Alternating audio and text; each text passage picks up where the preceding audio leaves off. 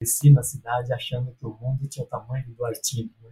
Mas depois eu fui lendo tanto, tanto, tanto livro né, na minha vida, que hoje eu posso dizer assim, muito feliz, que o livro, que o mundo agora tem o tamanho dos livros que eu li. Olá, sejam muito bem-vindos e bem-vindas a mais um episódio do Plantando Histórias, o podcast da Árvore. Educação, leitura e tecnologia, você ouve aqui. A cada quinzena, um novo programa para te transformar, porque leitura transforma. Eu sou Letícia Reina e a Árvore é uma das principais empresas de tecnologia educacional do Brasil, com as plataformas digitais de leitura Árvore Livros e Árvore Atualidades já impactamos mais de 1,8 milhão de estudantes da rede pública e privada. Prontos para mais histórias de leituras? Nessa série você vai conhecer e se inspirar através das histórias e do impacto transformador da leitura na vida dos nossos convidados e convidadas. A gente tem certeza que vocês sairão motivados a semear leitura. Vem com a gente! No programa de hoje, nós vamos conversar com uma verdadeira lenda do mercado editorial brasileiro, graduado em letras, mestre em linguística. Ele tem mais de 50 anos de atuação na edição de livros e foi o criador de diversas coleções literárias que encantaram o Brasil, como Vagalume, Para Gostar de Ler e Bom Livro. Atualmente é diretor executivo da editora Nova Aguilar. Seja muito bem-vindo Giro Takahashi. É uma honra conversar com você.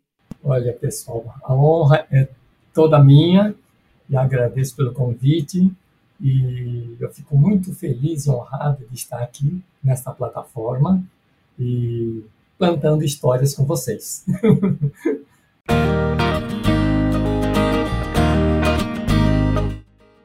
Que maravilha, que maravilha, porque eu acho que o teu trabalho ele foi assim muito encantador e muito inspirador na nossa memória afetiva de leitor, né? E aí, para a gente começar aqui, Giro, é, antes de pensar aqui nos frutos do trabalho, desenvolvendo livros, a gente gostaria de te ouvir quais foram as tuas raízes dessa relação como é que se deu a sua relação com o livro e que memórias e marcas você traz desse período, Gil? Olha, desde que me, me conheço por gente, né, a minha relação afetiva com o livro está lá. Né? A minha família, né, minha mãe e meu pai foram imigrantes japoneses há décadas e décadas atrás, e a minha mãe, particularmente, né, tem uma importância muito grande, porque eu acho que as duas coisas que realmente né, fizeram com que eu sempre me mantivesse ligado a livros, uma foi a, a família outra foi a escola. Né? E tanto aprendendo quanto ensinando, ou fazendo as duas coisas simultaneamente, que é o que sempre acontece. Então, a grande memória assim, da minha infância, de felicidade, era esperar o correio chegar com um pacote de livros né, que o meu tio mandava todo mês. Né? Então a gente via tal, e aí a gente ficava folheando, e tinha muitos, eram sempre muito lúdicos, tinha esse objeto junto com o livro, sabe, para a gente montar, né?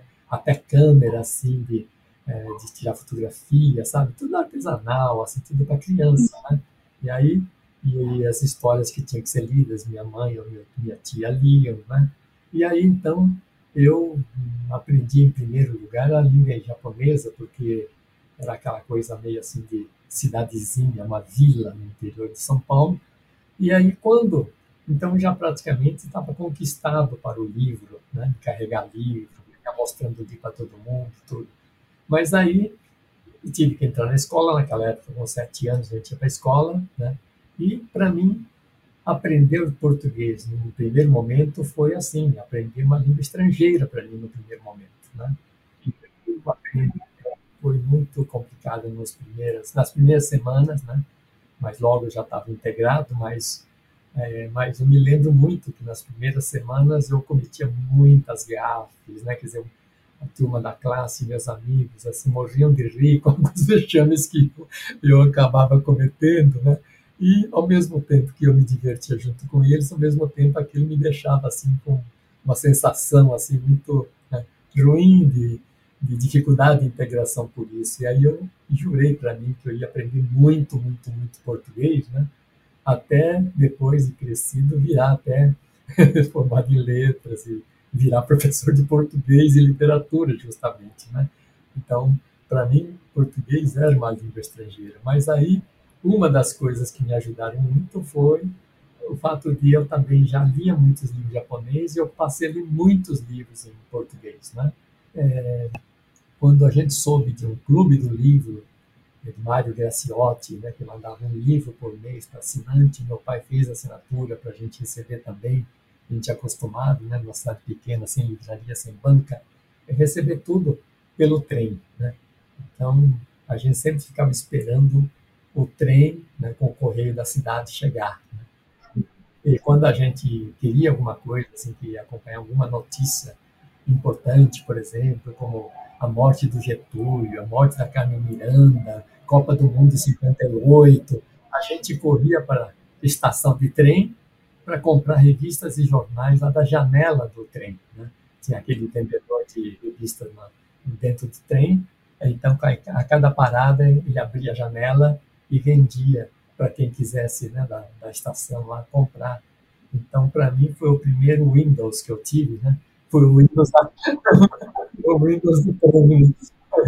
O Windows do trem, né? Foi o primeiro Windows que eu tive na minha vida. Então, um tio meu que estudava Direito em São Paulo veio uma vez para visitar a gente em Duartina, vendo que a gente gostava muito de livro, ele ficou muito animado, quis saber o que, que você está lendo, Aí eu falei assim na minha inocência, estou lendo, estou quase acabando de ler o Crime e Castigo de Dostoiévski, né? Eu, tinha mais ou menos uns 12 anos, mais ou menos, ele ficou espantado. Aí ele quis ler o livro, ele quis ler o livro e eu apareci com um livrinho de 160 páginas lá, né, do Clube do Livro. Aí ele, um pouco morrendo de rir, um pouco assim, preocupado, e olha, teve que abrir o jogo. Falei, isso não é um livro inteiro, né? Você está lendo é um resumo. Né? Se você está gostando do resumo, eu vou te mandar. Eu tenho toda a coleção de Dostoiévski. E ele mandou. E aí eu vi aquele livro de 500, 600 páginas em letra miúda. Não, eu comecei a ler, mas aí eu não, eu vi que não era para mim, né? Eu ia gastar tanto tempo para ler aquelas 500, 600 páginas que não ia mais estudar. Então, mas eu percebi mas eu percebi que aquilo realmente era resumo, então tudo bem, eu não, né, não me decepcionei de nada, mas eu guardei para ler, e aí a partir assim, dos 13 anos, por aí, eu já comecei a ler, assim, Machado de Assis, que eu, eu te indicava, né, claro que eu ah, não entendia grande coisa, tudo, mas eu gostava de ler porque eu achava que estava lendo alguém muito importante, tudo. Ao fazer cursinho, é, o pessoal do cursinho tinha uma editoria pequena né, é, para fazer apostilas e precisava de bons datilógrafos para datilografar extenso de mimeógrafo. E como eu trabalhava meio período no Banco do Brasil, eu achei legal né, é, datilografar extenso para a editorinha, para a editorinha didática do cursinho, e aí é, essa editora, nada mais, nada menos, era a Ática, né? E é muito legal como você mesmo já foi levando aqui para uma pergunta dois. Nossa, que é esse caminho aqui para editora, mas é linda essa memória afetiva com a leitura, da onde vem, as janelas que foram se abrindo. Emocionante te ouvir, né? E é muito legal porque você mesmo já leva para essa, essa história do papel do, do editor, que é um trabalho que permanece ali meio que por trás das cortinas, mas você tem uma participação muito ativa no incentivo à leitura, né, Giro? Com coleções que marcaram a história de leitura dos brasileiros.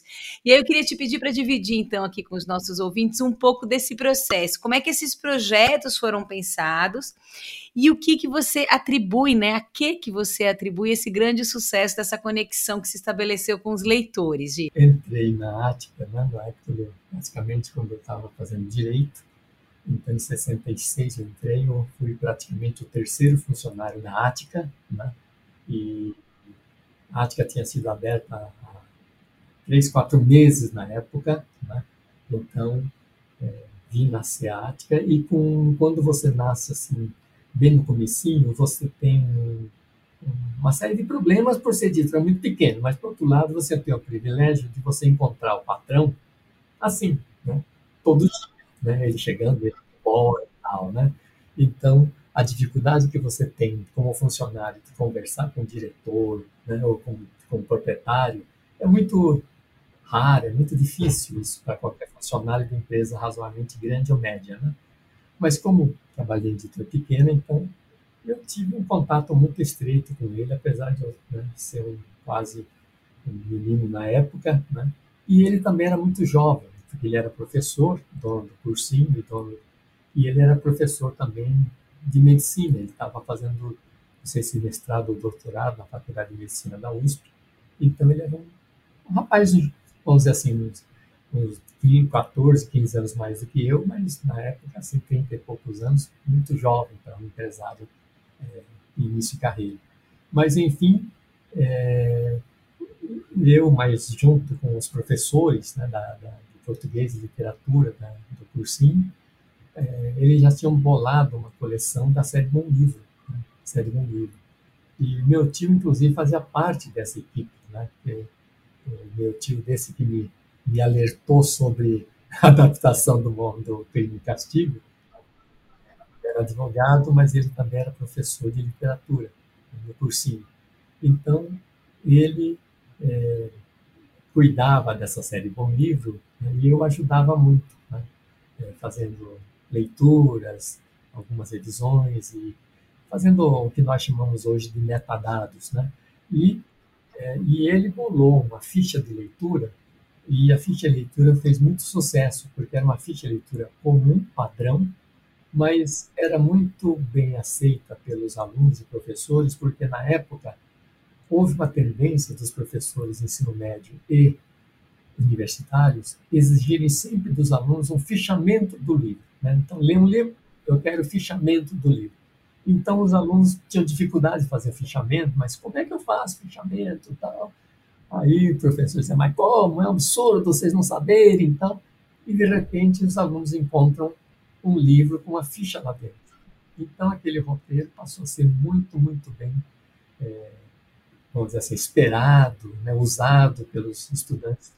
E a coleção, a série Bom Livro, começou a fazer um sucesso muito grande por uma editora assim de praticamente não é fundo de quintal, mas era assim, funcionava no porão da escola. Né? Então, no subsolo da escola, em vez de garagem, eles então fizeram uma, uma editora de mimeógrafo. Né? E aí, pouco a pouco, essa editora Minhoca foi melhorando para tipografia, né? e aí os livros da série Bom Livro, José de Alencar, Machado, Raul Pompeia, né? esse pessoal todo, Macedo, então foi sendo editado. Né? Então, isso foi mais ou menos de 69, 70 até 70, 72, mais ou menos. Então, eu passei a enfrentar assim, essa situação de estimular os alunos a lerem livros, né?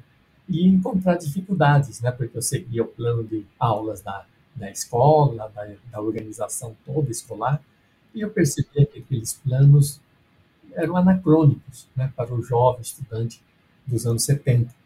Então, eu peguei uma vez, assim, né, vendo que alguns alunos ficavam fazendo muitas perguntas sobre vocabulário, né? E eu ficava animado, porque perguntavam, professor, o que, que é, é tal palavra, né? o que é irto com H, o que é né? Gélido com G. Então, eu ficava animado, né? Porque, nossa, alunos curiosos com a linguagem e tudo, né? Mas eu fiquei um pouco desconfiado, né? E eu caminhando, assim, andando no meio da sala, eu vi que os alunos estavam com essas dúvidas porque eles estavam fazendo é, palavras cruzadas, estavam fazendo caça-palavras, né? Então, eles estavam não prestando atenção nas aulas, mas sim é, se divertindo com as revistinhas deles. Né?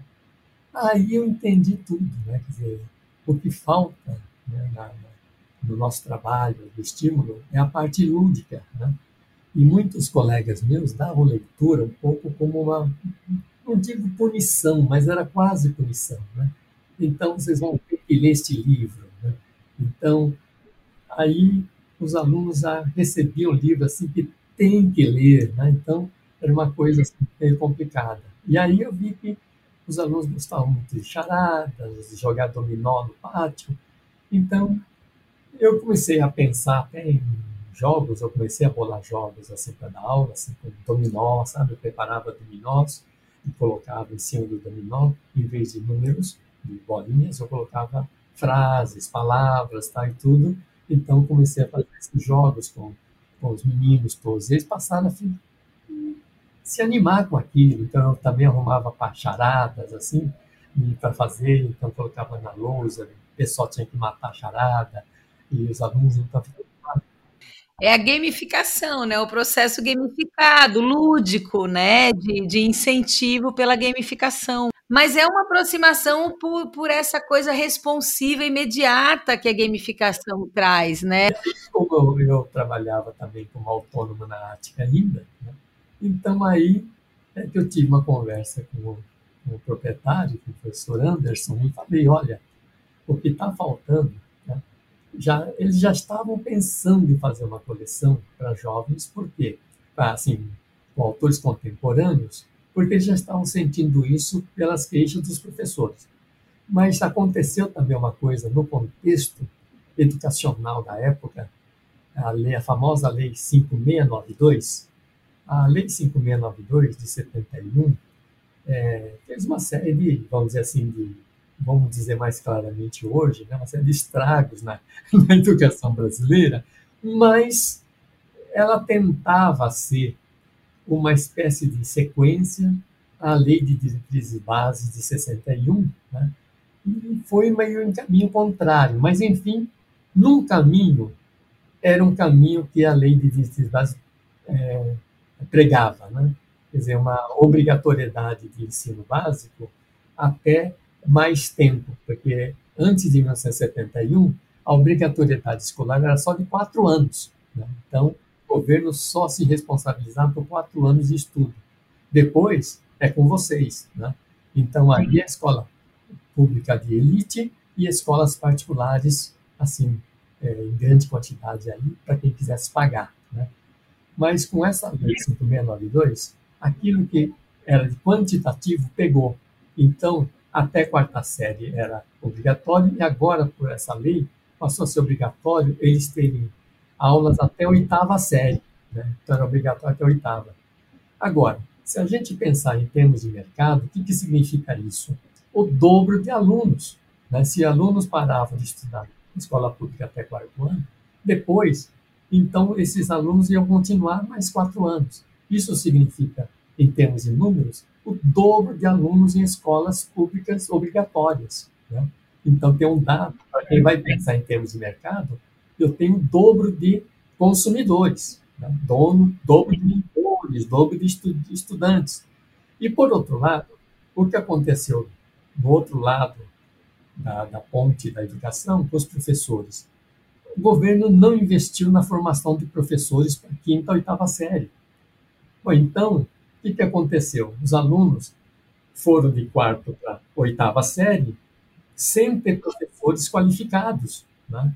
Então, é, o que aconteceu foi uma explosão de faculdades particulares para tentar formar professores rapidamente, né? e isso a gente percebeu claramente na Ática. Né? E nas outras editoras, todo mundo deve ter sentido isso. Né?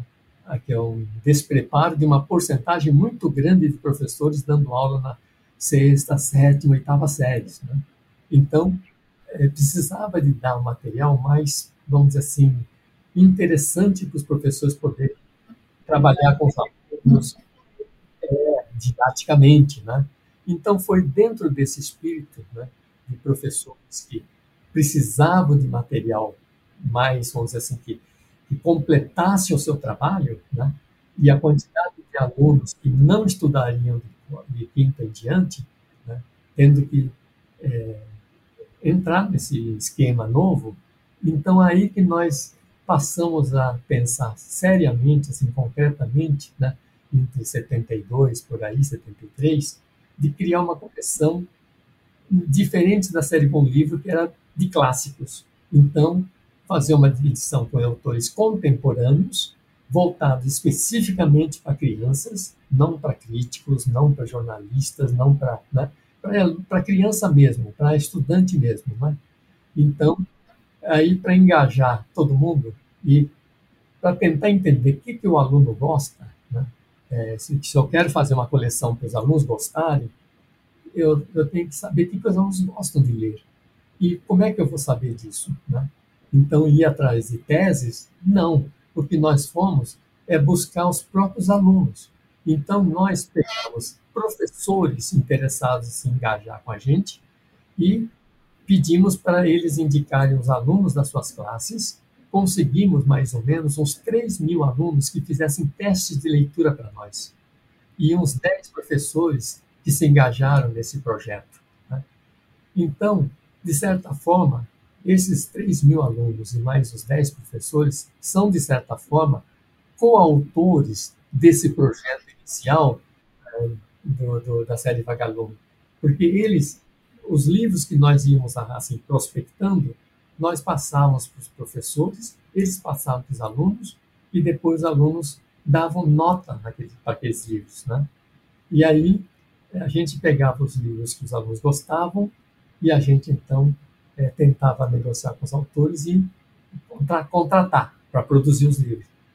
Só que nós só que nós fizemos uma coisinha né, diferente é, da nota que os alunos davam. Né? Porque a nota era só para parecer que era uma coisa típica da escola, mas o que a gente pedia para o professor fazer era esquece a nota do, né, dos alunos. O que eu quero que você observe é o seguinte: ritmo de leitura das crianças.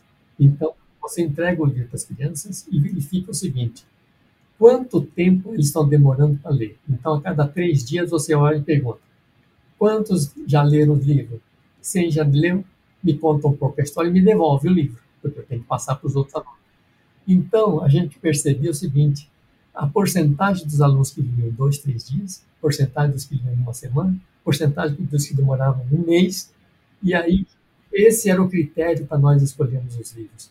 Então, os primeiros livros, os primeiros livros que nós com que começamos a levar aluno, foram os livros que os alunos liam, liam rapidamente, sabe? Então, eles, seguramente, então o que a gente imaginava é, eles largaram outros brinquedos para ler um livro rápido.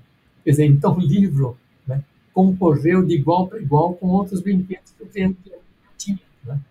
Então, é, e, e, me, e eu estou vendo que tem um processo de escuta muito forte, acolhimento muito forte desse público, entender quem é esse público, quantas pessoas você tem nesse público e escutar, de fato colocar no mundo e ter um feedback, né? Que é um pouco o que estava aqui na nossa nessa nossa próxima pergunta, que eu acho que você já respondeu também, né? Como é que a gente faz para manter esse encantamento? É ouvindo esses alunos, ouvindo esses professores, porque nessa missão de semear a leitura, né, Dira, eu estou aqui pensando, a gente precisa colocar no mundo, escutar, e tudo isso que você traz, me parece que tem uma coisa de um diálogo muito grande com esse interlocutor, de escuta desse interlocutor, para saber o que que encanta, né? Então eu acho que essa fica um pouco a nossa dica aqui. Para eles que nós estamos fazendo o livro, né? Livro, se a gente chama livro de infantil, livro juvenil, a gente chama assim porque foi feito para eles. Para eles, a gente precisa escutar o que, que eles gostam, né? E eu acho muito legal isso que você traz, assim, de colocar no mundo, de pesquisar, de entender o tempo de leitura. Isso é muito bacana. E, assim, é uma pena, assim, porque a gente vai chegando aqui no final do programa, com muita dor no coração, é muito bom te ouvir. Mas para fechar aqui o nosso papo, Giro, a gente gosta muito de ouvir as histórias, assim como o título do programa sugere, acreditamos muito no poder inspirador dessas histórias. E a gente sabe que ao longo da sua carreira você deve ter tido oportunidade de conviver com grandes nomes da literatura, né? Tem alguma história assim de transformação pela leitura que você viu ou viveu nessas relações que poderia dividir com a gente, que a leitura tenha transformado uma pessoa ou um grupo, que isso tenha ficado na tua memória? Tinha uma pessoa que morreu faz assim, um ano e meio, mais ou menos, um escritor chamado Jair Vitória. É, esse escritor é, eu conheci porque ele chegou à editora uma vez trazendo uma caixa cheia de livros que ele tinha escrito. E tinha assim, uns seis livros, mais ou menos, imensos que ele tinha escrito. Me espantou muito. Né? E a pessoa, nós não publicaríamos livros assim, de autores contemporâneos para adultos, né? e eram livros para adultos. E, mas eu falei, mano, eu tenho que ter respeito por ele. Trouxe uma caixa de livros, tem que ler alguma coisa. Eu fui lendo. e gostei muito, né? Gostei muito. Chamei para conversar com ele, e aí eu entendi, ele era, ele era estudante de letras né, na USP, e, mas era uma pessoa de seus, vamos dizer assim, uns 30 anos mais ou menos, né? E, e aí, conversa vai, conversa vem, né? Você, você sempre pergunta, né? De onde veio essa vontade de escrever livro, tudo. Aí ele contou toda a história dele, isso que para mim é interessante, né? Que ele, até os 18 anos, era analfabeto total, né? Ele trabalhava na roça, trabalhava na roça, é, numa cidade entre Goiânia, entre Goiás e Minas Gerais, e não sabia nada. Mas ele, desde criança, é, se tinha uma coisa que o encantava, era livro, objeto livro. Então, quando pai dele levava para a cidade para fazer compra, comprar sapato, qualquer coisa, quando ele passava em frente a um escritório de advogado, olhava lá pela janela, aquela estante de livro, ele ficava assim, assim minutos e mais minutos olhando aquele, aquela estante. Né? Quando ele visitava alguma bibliotecazinha, por menor que fosse, ele ficava encantado, ele era analfabeto. Ele abria livro, folheava e não entendia absolutamente nada, nada, nada. E aí, Olha. ele, mas ele queria um dia aprender. Né? Então, o dia que ele pôde sair da roça, né, assim, ele entrou no, alguma coisa na época, não me lembro se era Mobral, alguma coisa assim, para ele aprender a escrever. Aí ele se alfabetizou e aí não parou mais, porque ele lia, lia, lia, lia tudo que podia, né? bula de remédio, qualquer coisa ele lia, e ele que bacana. Então, gostando tanto de escrever que ele, tudo que ele viu, que ele via, que ele vivia, ia escrevendo, sabe? Então, escrevendo. Por isso que ele começou a escrever muito livro, né? E ele realmente eh, virou escritor assim, né? Ele foi é, acabou fazendo faculdade só com os 30 anos, né? entrou na faculdade com os 30, porque até os 18 ele não, não sabia distinguir o A do B, né? E essa história para mim nunca, nunca eu consigo é, assim né? esquecer, porque é, né? vendo assim, né? O que, a pessoa se fez né? pela pela escola e pelo e pelos livros, né? as duas coisas que fizeram com que ele virasse um grande professor em Brasília depois, né? E foi assim, escritor também, né? Ele é escritor, ele publicou uns três, quatro livros pela série Vagalume depois, né? E virou um, um autor bastante bem sucedido, né? E se, acabou se especializando em literatura juvenil depois, né? Então, ele é um caso, assim, porque outros autores inspirador. Inspirador. Inspirador. Não, não, é que não sejam inspiradores, mas assim, é, encontrar várias vezes uma Clarice Lispector no apartamento dela, conversar com ela, para tudo, né? A Lígia fazendo estéreis, levar a Lígia na, na faculdade onde eu lecionei, assim, muito tempo. São coisas maravilhosas, assim, que ficam os alunos para o resto da vida, né? Então, assim, quer dizer, o que eu tenho é mais ou menos isso, né? Assim, de, é, assim, e claro, né, encontrando essas pessoas sempre é, e, e, convivendo com eles, né, me faz sempre pensar assim no quanto que vale a pena a gente viver nesse mundo é, de livros, né? Como eu tive esse privilégio de, de ter, né? De dar aulas há mais de 50 anos e trabalhar com livros há mais de 50 anos, nunca pude largar uma coisa nem outra porque as duas acabam me prendendo, né? Então, é isso aí. Maravilhoso, encantador e muito inspirador te ouvir, Giro. Muito obrigada. Antes aqui da gente encerrar o nosso programa, a gente tem mais um quadro no programa, que é o Plantando Leitura, onde os nossos convidados e convidadas indicam um ou mais livro para os nossos ouvintes. E a gente queria ouvir qual é a sua indicação de livro, Giro. O que, que você indica para os nossos interlocutores? Eu indicaria um livro que eu acabei de ler. acabei de ler agora. É um livro que eu ganhei de presente de uma, de uma sobrinha, né? e eu gostei muito, que é A Garota que Não Se Calou. É de uma nigeriana chamada Abidare. Né? É uma nigeriana é, que também teve muita, muita, muita dificuldade para estudar, para ler. São histórias muito parecidas, assim como a da Malala, por exemplo, né? Então ela foi muito, muito, assim, teve uma vida terrível, né? É, na infância, adolescência, tudo para ela poder superar e, e é um, assim, né? dessas coisas que o livro salva, assim, o livro salvando né, é, a cidadania de, de, de, alguém. Né? Então, é, esse livro, para mim, é, eu tenho agora a cabeça, porque acabei de ler aqui, dias mais ou menos, né? e aí eu acho muito legal também. Quer dizer, eu tenho sempre assim, alguns livros assim, eu ando é, lendo também, assim, um, uns semanas atrás vi também Somos Todos Iguais, da Carmen Lúcia Campos, né? Então, é, são livros assim que a gente percebe que são muito interessantes de passar para as crianças, porque a gente sabe que ao mesmo tempo divertem, mas ao mesmo tempo dão uma chacoalhadinha na pessoa, sabe? Para que os valores né, é, sejam, vamos dizer assim, repensados quando for o caso e mantidos também quando for outro caso, né? Então, são interessantes esse tipo, esse tipo de livro, né? Então, é, são coisas assim que eu ando pegando aqui, né, pelos, pelo meu curso de quando eu, eu, eu preparar aula de pedagogia, então eu tenho que preparar esses novos professores para esse, esse mundo de leitura, né? É, exatamente, para promover um processo de reflexão mesmo. Então tá anotado aqui.